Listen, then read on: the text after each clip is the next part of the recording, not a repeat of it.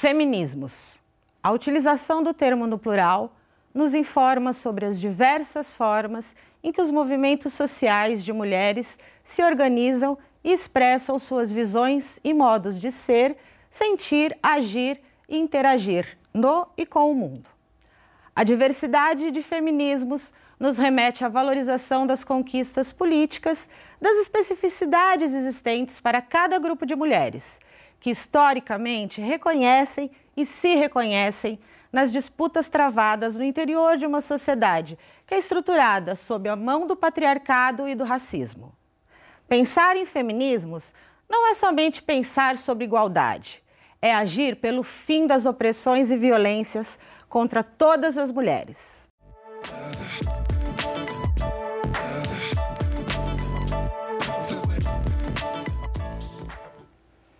Olá, eu sou Patrícia Alves, pedagoga, mulher negra, ativista, e começa agora o Educando para a Diversidade. Nosso programa conta com o apoio do convênio Nesp Santander e tem como objetivo o fortalecimento de uma política institucional de valorização e respeito à diversidade e à cultura de paz. Hoje nós vamos falar sobre feminismos. E de que forma o movimento feminista vem se organizando para atender a diversidade dentro do próprio grupo? E para nos ajudar a entender melhor o assunto, nós temos aqui a Camila Rodrigues da Silva. Ela é professora na rede estadual e doutoranda em Ciências Sociais da Unesp de Marília e pesquisadora do Laboratório Interdisciplinar de Estudos de Gênero. Também com a gente está Ana Carolina Minosi que é advogada de Direito Sistêmico e mestranda da USP. Também é membro de diversas comissões da OAB de Bauru. Sejam bem-vindas ao Educando para a Diversidade. Obrigada. Olá, obrigada. Bom, para a gente começar a nossa conversa, né, é, falar sobre feminismos. Vamos destacar esse plural, não é? Porque a gente vai falar aqui sobre as diversas formas que as mulheres têm de se organizar na sociedade hoje. Isso é um. A gente vai falar sobre as diversas ondas, não é? De, de, no tempo, que historicamente elas se organizam. E aí, então, a gente vai fazer esse resgate histórico, não é? Bom a gente lembrar que isso faz parte das conquistas políticas das mulheres, não é? E aí advém o termo feminismo, que é uma conquista política. É isso mesmo? Isso. É, é um, a gente fala é um movimento social e político, né, principalmente. E na, na, na ideia que nós queremos é, a igualdade de direitos, né, principal.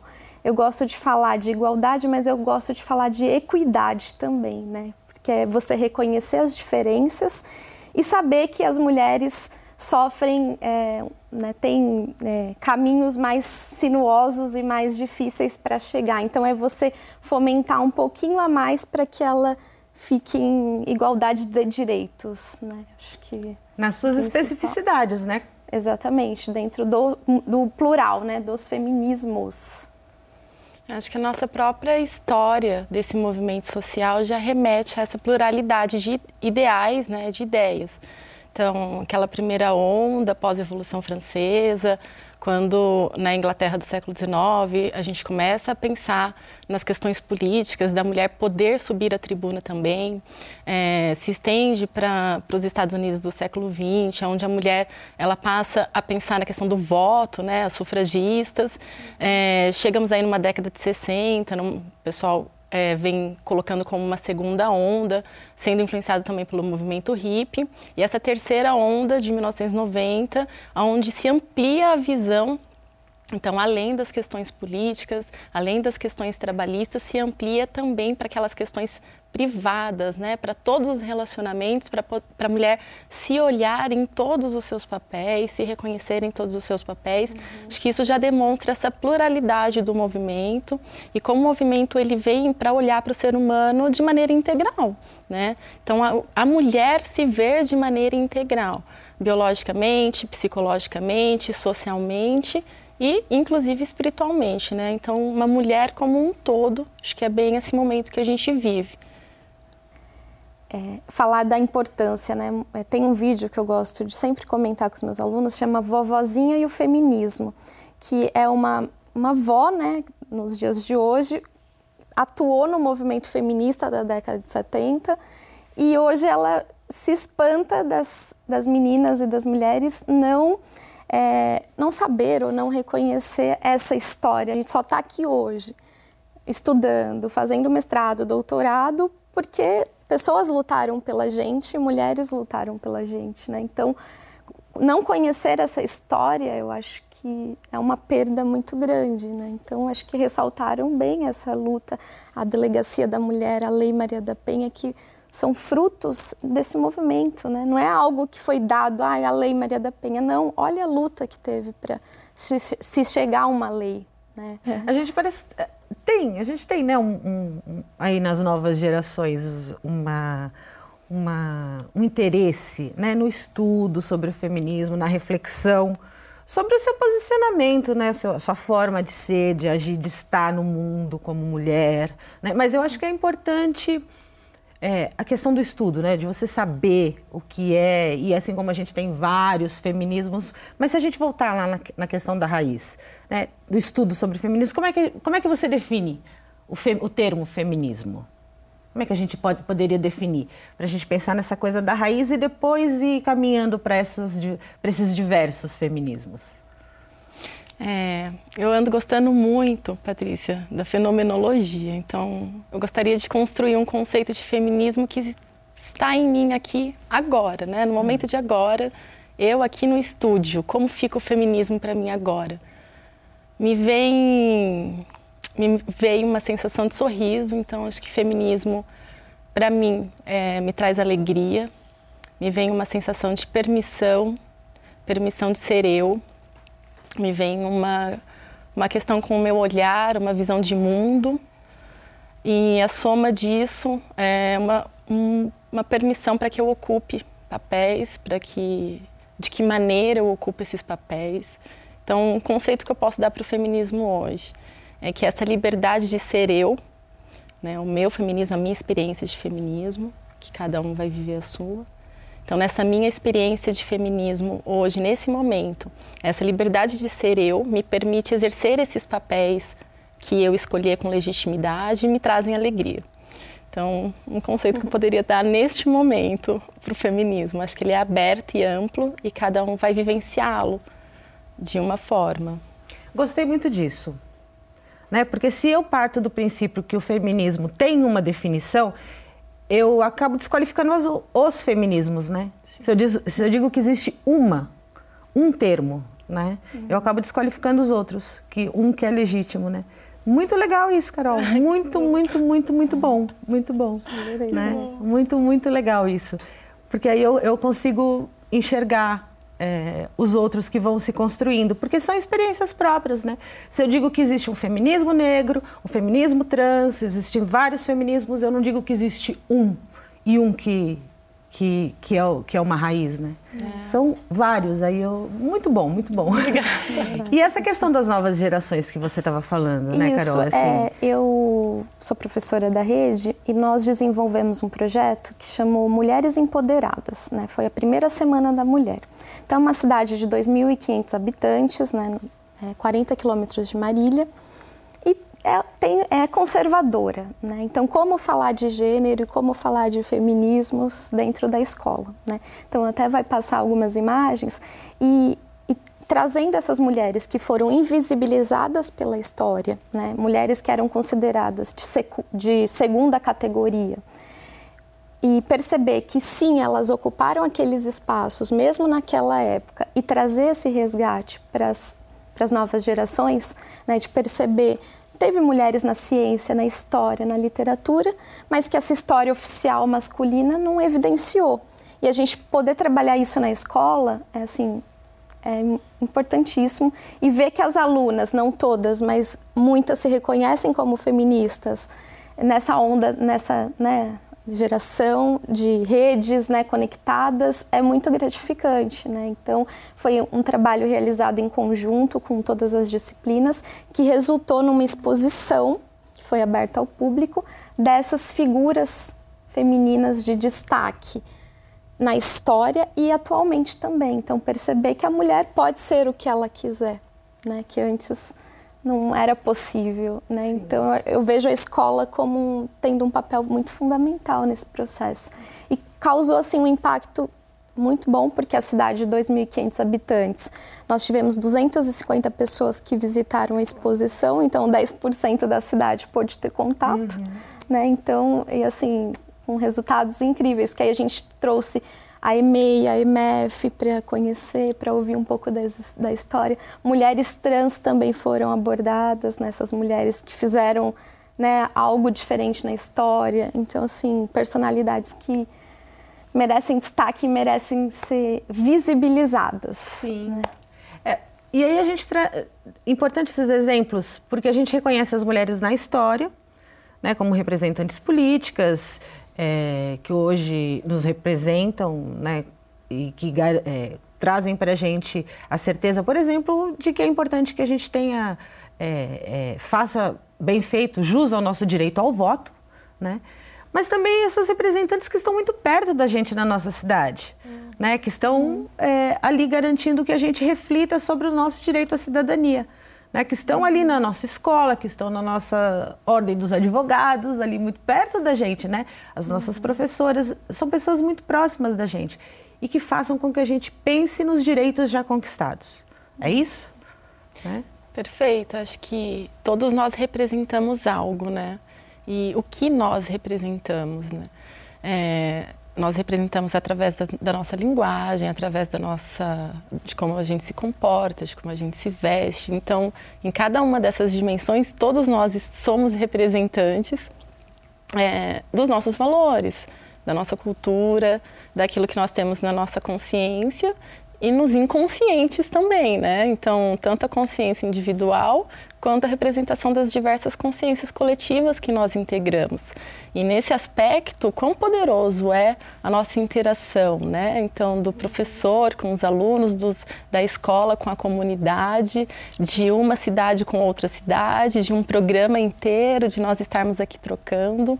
É, acho que esse aspecto da representação, visto dessa maneira ampla, é, ele traz para nós uma consciência do poder que ele tem de difusão e difusão, criando pontes para esse futuro melhor que a gente deseja, para essa cultura de paz que a gente deseja, né?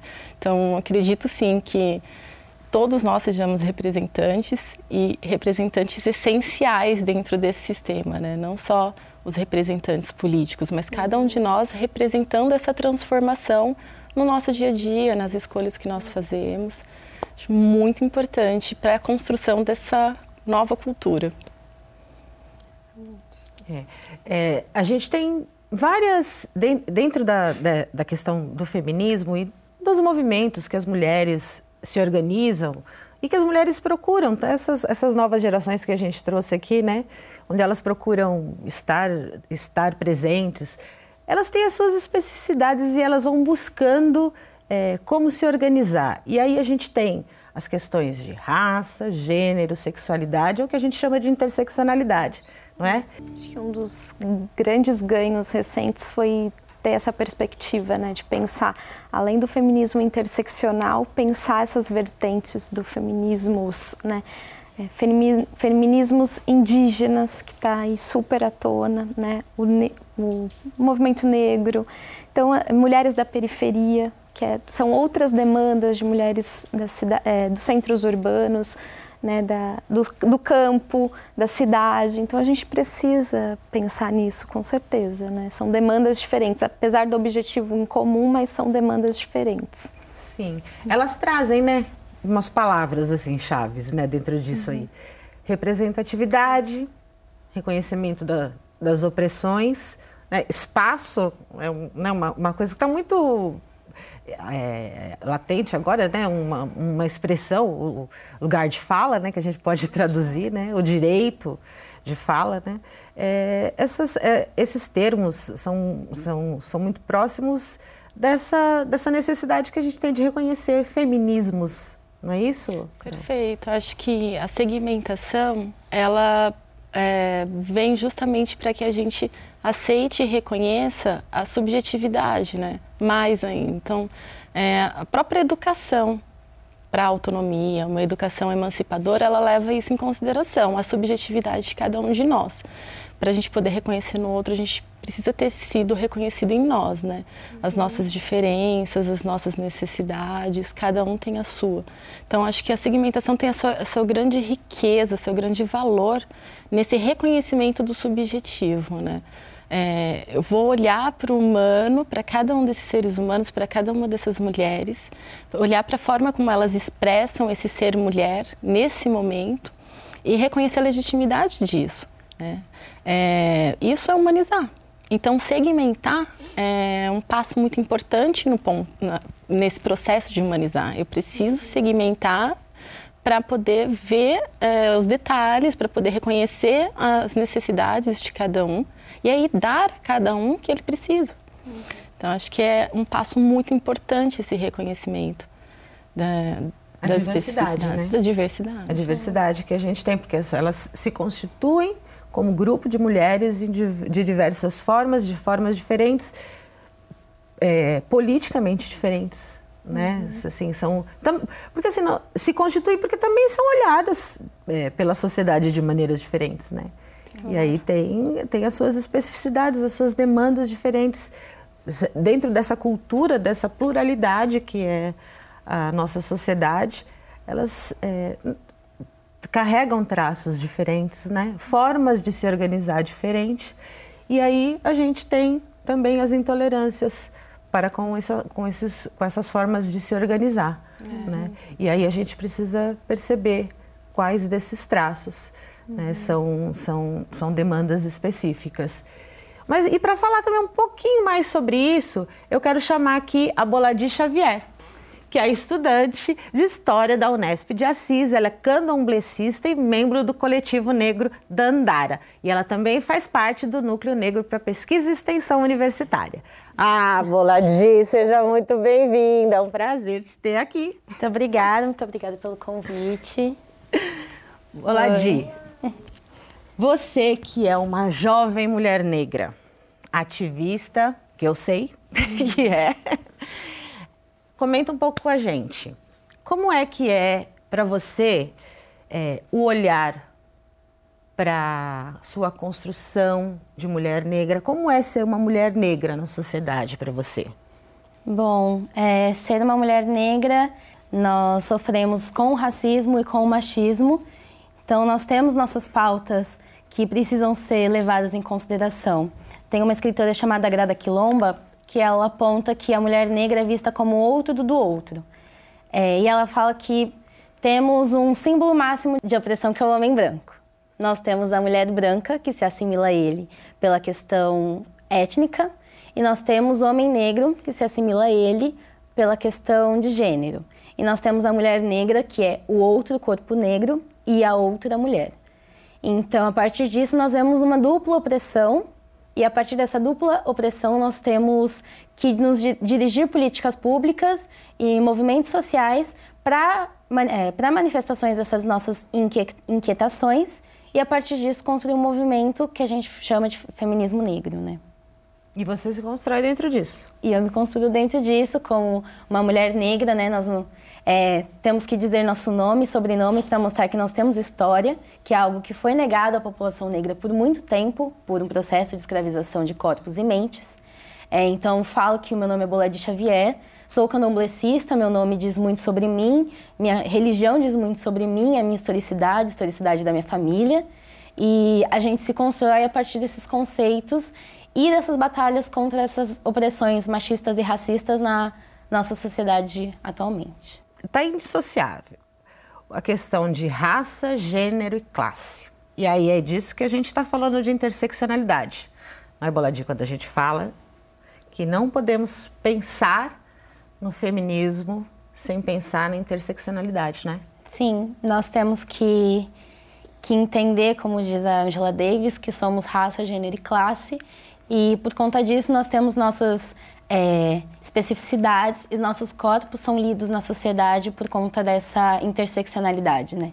Não posso pensar o meu corpo, por exemplo, como só sendo um corpo de mulher ou um corpo negro. Nós temos que trabalhar ambas, é, ambas, ambos os, os espaços justamente para mostrar quais são as nossas reivindicações e quais são os nossos posicionamentos perante as violências que nós sofremos, né? É, Carol, assim, nós temos as comissões que dão atenção a, a, a, essas especificidades das mulheres, né? Sim. As comissões na, na OAB, não é? Sim, é, o Conselho Federal da Ordem dos Advogados do Brasil ele tem comissões específicas para tratar é, das diversas demandas relacionadas com o ser humano, né? Então nós temos comissões da pessoa negra, comissões é, de diversidade de gênero, comissões da, é, da mulher, a OAB de São Paulo também e as OABs locais também, como aqui em Bauru. Nós estamos gravando, a OAB de Bauru tem 84 comissões e grande maior parte delas é aberta inclusive à população, porque essa construção de direitos não se faz apartada né, dos lugares de fala. É, Para essa construção, é, não basta que as autoridades estejam presentes ou que os juristas e os pesquisadores estejam. Nós precisamos ouvir quais são as necessidades é, da, da, dos cidadãos. Então, tanto que a ordem é considerada a casa da advocacia e da cidadania, né? Sejam sempre todos muito bem-vindos. Nós precisamos disso para continuar essa construção no Estado democrático. Aqui em Bauru nós temos a Comissão da Mulher, nós temos uma comissão de raça, nós temos uma comissão de diversidade sexual, é, dentre outras, que também acabam atuando em conjunto, como é, a questão de direito de família, direito das crianças e adolescentes, é, direitos humanos, então acabam atuando em conjunto numa interdisciplinariedade, né? E Camila também, os grupos de estudo também não conversam só sobre, né? Conversam com as pessoas. Não é isso sobre com as mulheres e com as mulheres negras e com e buscam as mulheres de outros grupos para conversar sobre as suas, as suas questões, as suas demandas, não é isso? Claro, a gente procura né, o trabalho de campo, digamos assim, aquela etnografia, né, o olho no olho, o sab saber o que, o que demanda, as especificidades. Acho que vai muito desse olhar antropológico, né, de conhecer o outro e se colocar também no lugar do outro. Né? Acho que isso é importante. Olha, Dia, assim, quando a gente fala da construção da sua identidade, você se forma a partir de, de, de todas essas questões. E como é o, a, a, a partir de que, de que momento você desperta para a questão da construção da sua identidade de mulher negra?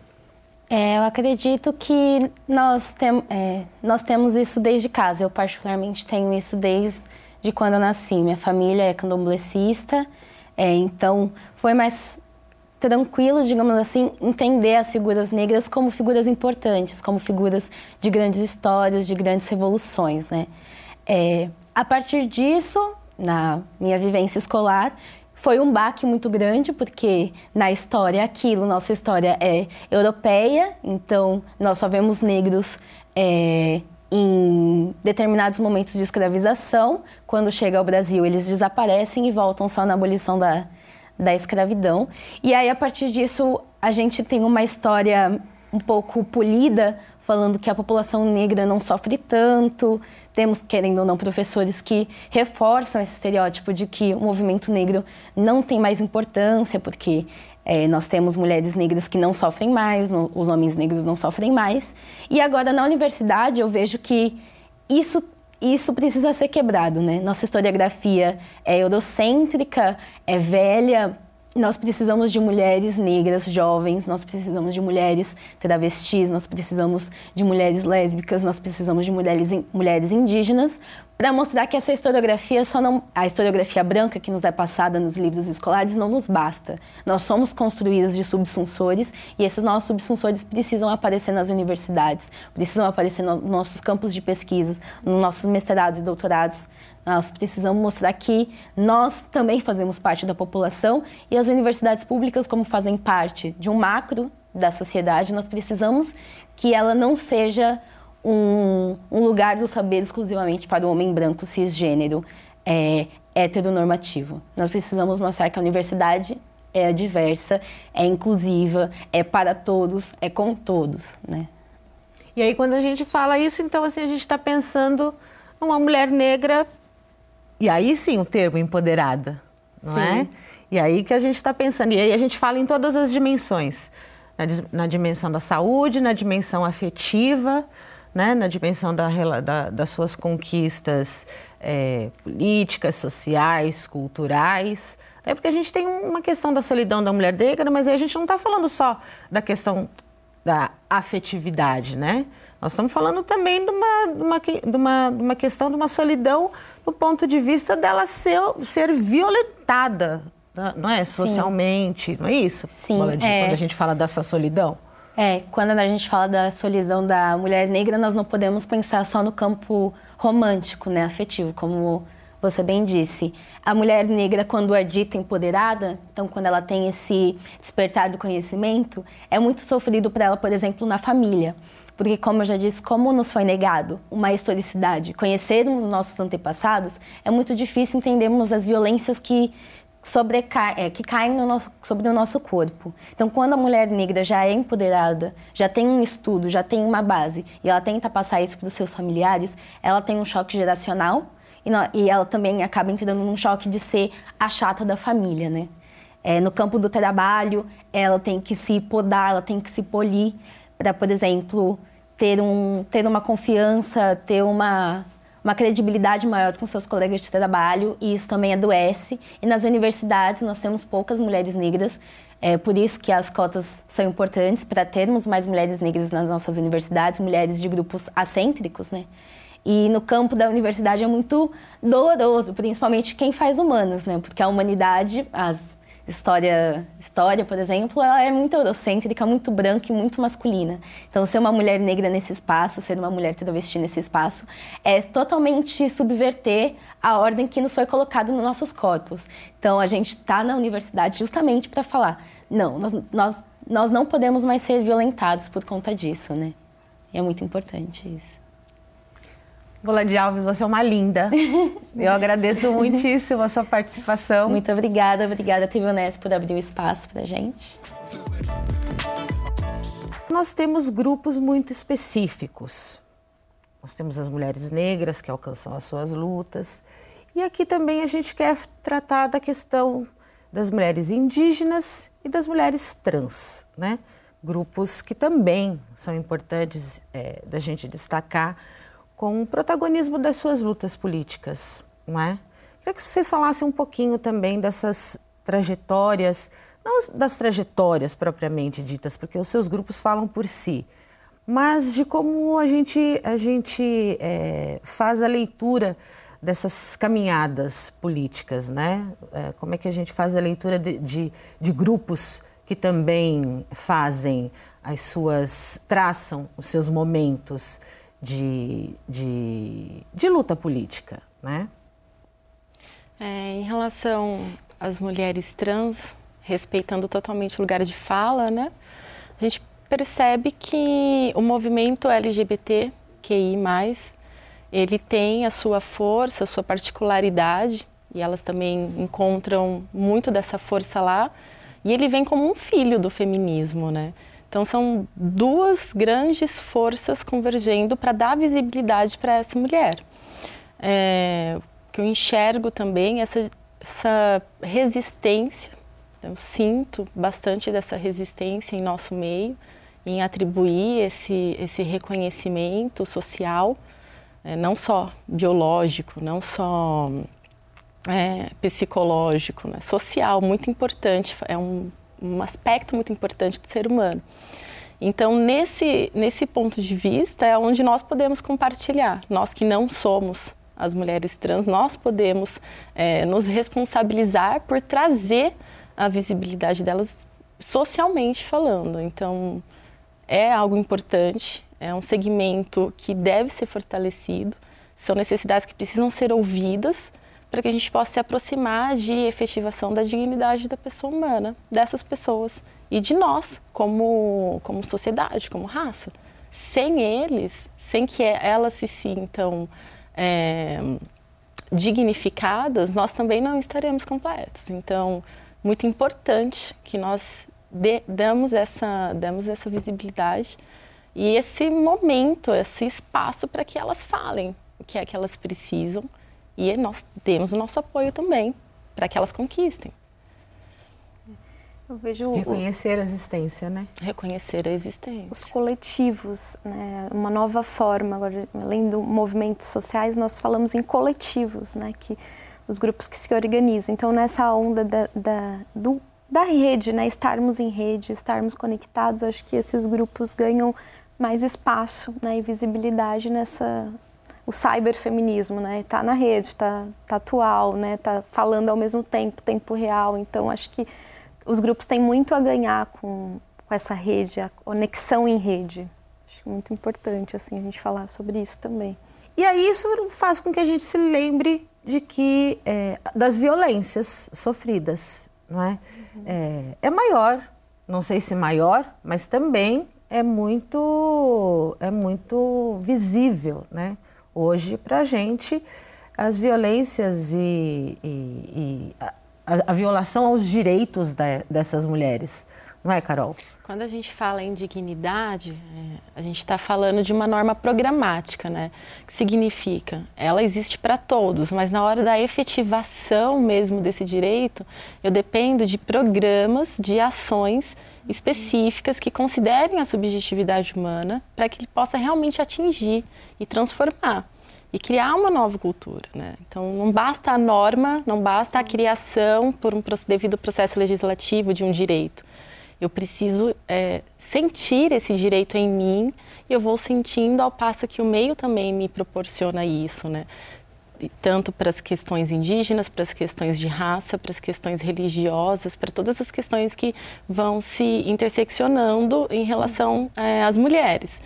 É, acho muito importante dizer também que essas políticas sejam de Estado, não políticas de governo.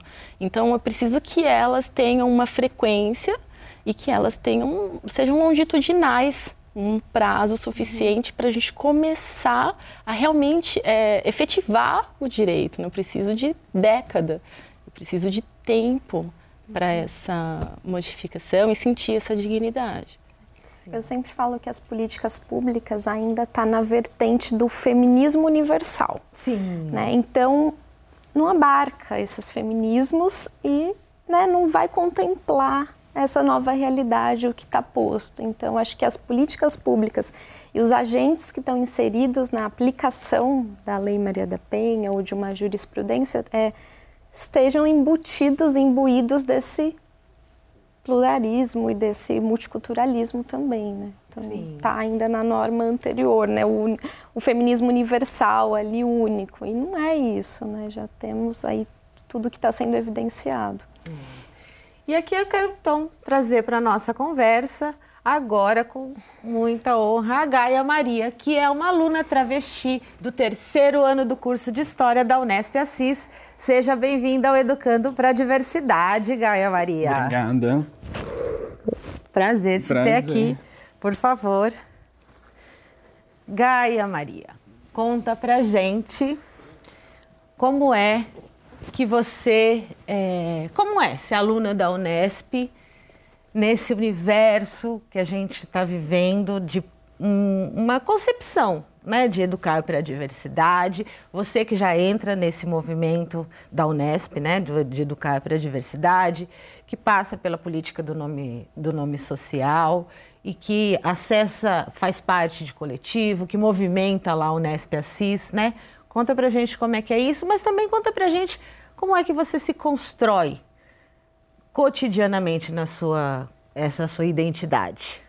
Então, acho que como a universidade não está distante da sociedade, ela faz parte da, da, sociedade, é importante que a gente pense que é, esse, esse estar dentro desse, desse espaço, né, dentro da universidade, é, é uma novidade tanto para corpos transexuais quanto para corpos cisgêneros assistindo esses corpos transexuais, transgêneros. É, a universidade ela acaba sendo uma barreira de enfrentamento. Né? Ela é uma grande estrutura que não abarca pessoas transexuais. Ela atualmente tem abarcado pessoas transexuais, mas aí em vários pontos é, de se pensar se é abarcar porque quer estar dentro ou se é abarcar porque a gente lutou para estar dentro. Entende? Essa é uma diferença, assim.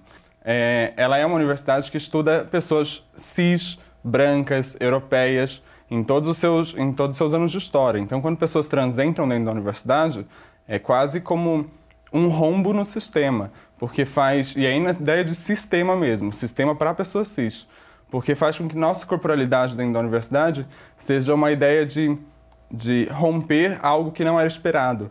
A universidade, ela quebra todos os padrões quando entra um corpo trans, porque é o corpo que antes não era humanizado. E se está dentro da universidade agora, então é uma humanização do meu próprio corpo, uma humanização do meu próprio discurso. Então a universidade, ela acaba sendo uma barreira e uma ideia de entrar dentro dela para construir para que outras não sejam uma barreira para outras pessoas, né? E aí você está dizendo para mim que você, você faz todo esse movimento, você faz parte desse, de, dessa movimentação na sociedade, porque a universidade não está fora dela, né, não está fora dessa sociedade, e faz toda essa, é, essa movimentação de transformar o espaço, de transformar a sociedade. Então você está dizendo para mim que você está dentro de um feminismo trans. Exatamente. E aí diz para gente, então, a, é, por que, que esse feminismo trans, no que, que ele se que ele se destaca? Qual a especificidade dele em relação ao que a gente acabou de tratar, um feminismo universal? Então, a gente precisa entender dois tópicos primeiro, antes de tudo, hum. que é o corpo enquanto propriedade e privilégio cis. Hum. Corpo enquanto propriedade é a ideia de que todas as pessoas cisgêneras, e aí em seus próprios recortes, têm opções de mudanças, têm opções de, de adequação, têm opções de, de mudar quem são a partir de uma visão estética. E privilégio cis, a ideia de que todas as pessoas têm direitos e deveres dentro de uma sociedade. O transfeminismo ele vai falar então que mulheres trans, travestis e pessoas não binárias não têm direitos. Então, enquanto pessoas cis têm o direito de um nome, têm o direito de estar dentro de um espaço, pessoas transexuais não. Então, o transfeminismo ele surge para humanizar corpos transexuais, o que antes não era feito, né? Porque as mulheres transexuais, as travestis, são a base de todo um sistema de estrutura de gênero, não é? Então, quando a gente pensa em prostituição compulsória, feminização compulsória, e também entender que tudo que é julgado para as mulheres cisgêneras, que elas não querem mais, é imposto para as mulheres transexuais. Então, enquanto mulheres estavam lutando pelo direito do voto, mulheres trans nem faladas eram. Quando elas conquistaram o direito do trabalho, a gente ainda estava na prostituição. Então pensar que o transfeminismo ele é a ideia de que mulheres transexuais são pessoas. Então, para que a gente consiga é, equiparar todos os direitos de mulheres trans e pessoas cis a, a, a, uma ideia de que todas nós somos iguais em questões de direitos e deveres, mas também com equidade. Uhum. E é interessante essa ideia, né, da gente todas as ideias muito interessantes. é, mais uma, um, como, como, como o diálogo é uma, é uma coisa importante, né? E a gente vai ampliando, e acho que essa é a nossa proposta, né? A gente vai ampliando a, a, a, o nosso conhecimento, né? A nossa visão. Né, de, de, e, e de onde, né, de onde, de onde a gente vai escutando, né, dos, dos, dos lugares dos, dos, lugares que vão que o conhecimento vai, vai, vai sendo informado para a gente, né? Essa ideia de que a sociedade, eu estou na sociedade a partir de diversos lugares, como a Gaia trouxe aqui, eu estou na universidade movimentando a sociedade, estou fazendo um feminismo, uhum. aquele feminismo que é o que me o, o, o que me faz me enxergar, o meu modo de ser, de agir, de interagir com a sociedade nesse momento e eu estou me enxergando dentro dela, claro, né, Camila? É. E assim agradeço muito essa oportunidade para ter essa clareza, né, que a gente acaba é, né, o máximo que a gente quer assim ampliar o olhar, mas a gente não, não tem um contato né, tão próximo assim. Então foi assim, eu estou me reconhecendo e estou me identificando muito e assim está sendo uma experiência muito incrível estar tá aqui, poder ouvir a Gaia e ouvir todas as companheiras aqui. Muito bom. É, eu estou me sentindo de maneira semelhante. Eu estou me construindo ao passo que estou ouvindo como elas estão se construindo, né? Cada uma dentro das suas necessidades do momento, como você falou, é, os nossos períodos históricos ficaram distantes, mas é, em algum momento a gente se encontra, que é o de agora.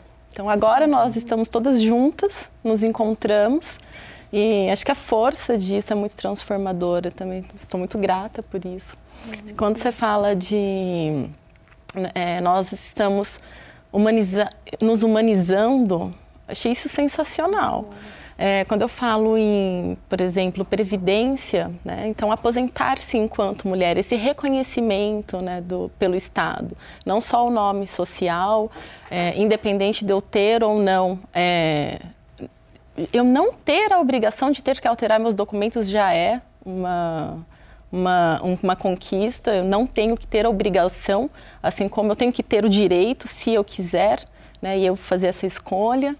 É, e se eu não fizer, eu ter o nome social, é, ou se no ambiente de trabalho ter acesso ao, ao uniforme, ao vestimento que é correlacionado com o gênero que eu me identifico. Então, todas essas, essas conquistas, elas estão sendo visibilizadas agora, realmente. Então, é um momento de união para isso. E agradeço também. Eu que agradeço a oportunidade também para lembrar que mulheres transexuais e as travestis, ela vem para dar um som de mulher, um som polifônico de mulher, pensando em mulhericidades mesmo, travestilidades, é, negritudes mesmo, pensando em todas as espécies de mulheres que a gente pode ser todas as possibilidades de mulheres que a gente pode ser. Então, quando vocês falam que agradecem ao meu discurso, eu também agradeço de vocês, porque é esse espaço de troca que a gente precisa ter enquanto mulheres, que a gente consiga se escutar. A gente nunca vai chegar num ponto de partido idêntico e unitário e consiga lutar em equipe, mas a gente tem um, alguns inimigos em comuns que a gente consegue pensar em destruir eles em conjunto, não sozinhas, porque sozinhas é difícil fazer alguma coisa. Pois é, sozinha, sozinhas a gente não consegue. Né? E eu acho que essa, essa ideia da gente com, compreender os feminismos, acho que isso, isso é, a, é a ideia. A gente não, não, não é mais do que a gente pensar na questão das, igual, das igualdades. Né? É a gente compreender que existe mesmo as opressões e a gente buscar o enfrentamento, o combate às violências, a superação das desigualdades, que é isso mesmo, né, Gaia, que você disse assim que é o que nos toca no, no, no, no incomum. Né? E assim, essa, essas problematizações, esse diálogo, que a gente sabe que não é um diálogo fácil, porque falar sobre as questões das mulheres é sempre um, um, um, uma coisa que nos toca, para nós é sempre tão, tão, tão importante, mas acho que a gente conseguiu fazer de uma maneira muito agradável e isso faz com que eu agradeça profundamente a você, Gaia, a você, Carol, a você, Camila, que trouxeram é, contribuições maravilhosas. A Boladic esteve aqui também, trouxeram colaborações maravilhosas para o diálogo do Educando para a Diversidade de hoje. Viu? Muito obrigada. Eu que agradeço a oportunidade. Acho que conseguimos assim trazer uma discussão essencial para o momento político e social que a gente se encontra, né? E a, a, luta não para por aqui, né? não para na escola, não para na universidade. A gente tem que estar, tá, é ocupar todos os espaços, né? falar sobre isso em todos os espaços. Poxa, muito bom. Agradeço também. É, nossa troca para mim foi enriquecedora. Dizer que esse momento é um momento de nós olharmos para nós, né? nos reconhecermos, nos aceitarmos, nos amarmos incondicionalmente Acho que essa força do amor incondicional por nós mesmos é uma força muito grande para que no coletivo a gente possa é, fazer transformações e criar pontes é, para aquilo que a gente entende que seja melhor. Então, desejo esse amor incondicional para todas nós, todas nós mulheres, em todas as nossas pluralidades. Obrigada. Obrigada. Eu agradeço a oportunidade de estar aqui presente. É muito importante que tenham pessoas trans falando aqui. É, mas principalmente agradecer ouvir todas vocês falando sobre, sobre mulher, que me possibilita também ser mulher junto com vocês. E isso é algo que não, não tem igual. E, por último, contrate uma mulher trans para trabalhar dentro da sua empresa, da sua indústria e lute pelas cotas trans. É isso aí. Gente, muito obrigada mesmo. E o nosso programa fica por aqui e tem como objetivo fomentar as discussões sobre inclusão e diversidade Lembrando que a gente conta com o apoio do convênio Unesp Santander. E eu te espero no próximo episódio. Até lá!